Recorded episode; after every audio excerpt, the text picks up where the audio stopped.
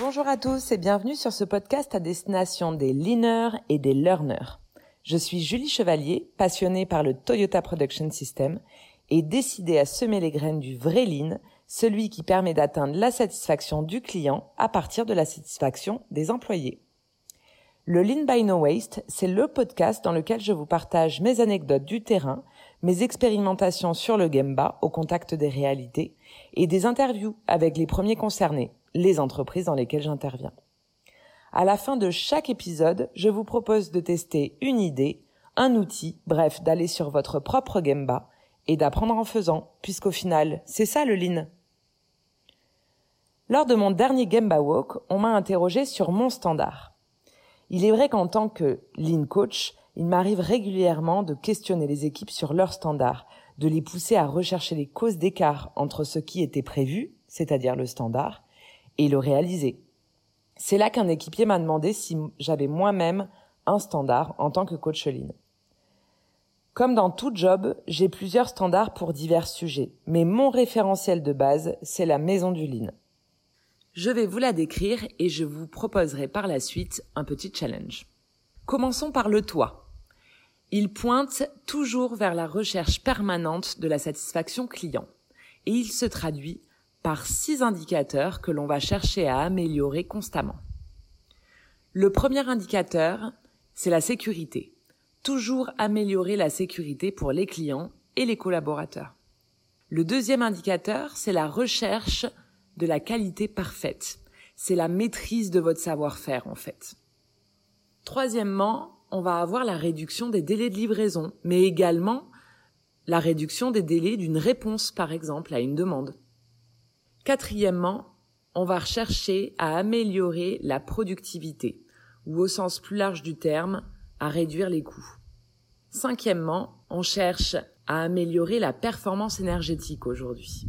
Où en êtes-vous, par exemple, de vos émissions de CO2 Sixièmement, on cherche à améliorer la connectivité de vos services. Par exemple, le suivi de mes commandes en ligne. On le voit de plus en plus notamment chez Amazon ou avec Colissimo. Pour soutenir le toit, on va avoir un premier pilier, celui du juste à temps, ou just in time, très souvent utilisé. C'est la porte d'entrée du flux. L'intention des outils du juste à temps est de renforcer la coopération entre les différents acteurs du flux de valeur, de casser les silos et de créer du lien entre les personnes, mais aussi entre les différentes équipes de l'entreprise. On y retrouve les notions de tag time, c'est-à-dire travailler au rythme de la demande client. On va trouver aussi la notion de flux continu, ou comment créer un flux pièce à pièce. Et quand cela n'est pas possible, on trouve une troisième notion, qui est celle des flux tirés par Kanban. Le second pilier est celui du Jidoka. C'est la porte d'entrée de la qualité. L'intention des outils du Jidoka est le respect des opérateurs en portant une attention particulière à leurs problèmes. On va y trouver les notions de système d'alerte et d'arrêt au défaut avec Landon. On va chercher à se munir de détrompeurs, de pokayoke. Et finalement, on va travailler sur la séparation homme-machine, ce qui permet notamment d'améliorer la productivité et donc les coûts. Ces deux piliers vont reposer sur un sol, il est composé de trois notions au service de la motivation, de l'engagement et de la satisfaction des collaborateurs. On va chercher d'abord à lisser la demande, c'est-à-dire à ne pas créer de surcharge de travail et à amener plus de régularité dans le travail. On va ensuite chercher à développer ou mettre à jour des standards de travail. Et enfin, la notion de Kaizen et de système de suggestion pour permettre aux équipes de s'améliorer en continu. Enfin, en dessous du sol, nous avons les fondations, qui reposent sur la construction d'une confiance mutuelle entre le management et les équipes. On y retrouve les notions de base, comme par exemple le 5S. Ici, on va chercher à permettre aux collaborateurs de redevenir propriétaires de leur zone de travail. Il y a une notion de micro-entreprise de rendre autonomes les opérateurs dans leur travail. On va ensuite regarder tout ce qui est résolution de problèmes en équipe et aux interfaces. Et enfin, on peut parler de TPM, de Total Productive Maintenance.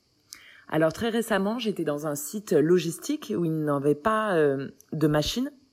Donc du coup, la TPM était un petit peu plus compliquée puisque ça s'applique généralement aux machines. Et ils ont proposé une alternative que je trouve intéressante de vous partager. Ils se voyaient comme des facilitateurs, c'est-à-dire qu'ils cherchaient à répondre à la question comment moi, manager, je me positionne comme un facilitateur sur les systèmes d'information ou autres process assez bureaucratiques qui bloquent ou freinent les améliorations que cherchent à mettre en place mes équipes?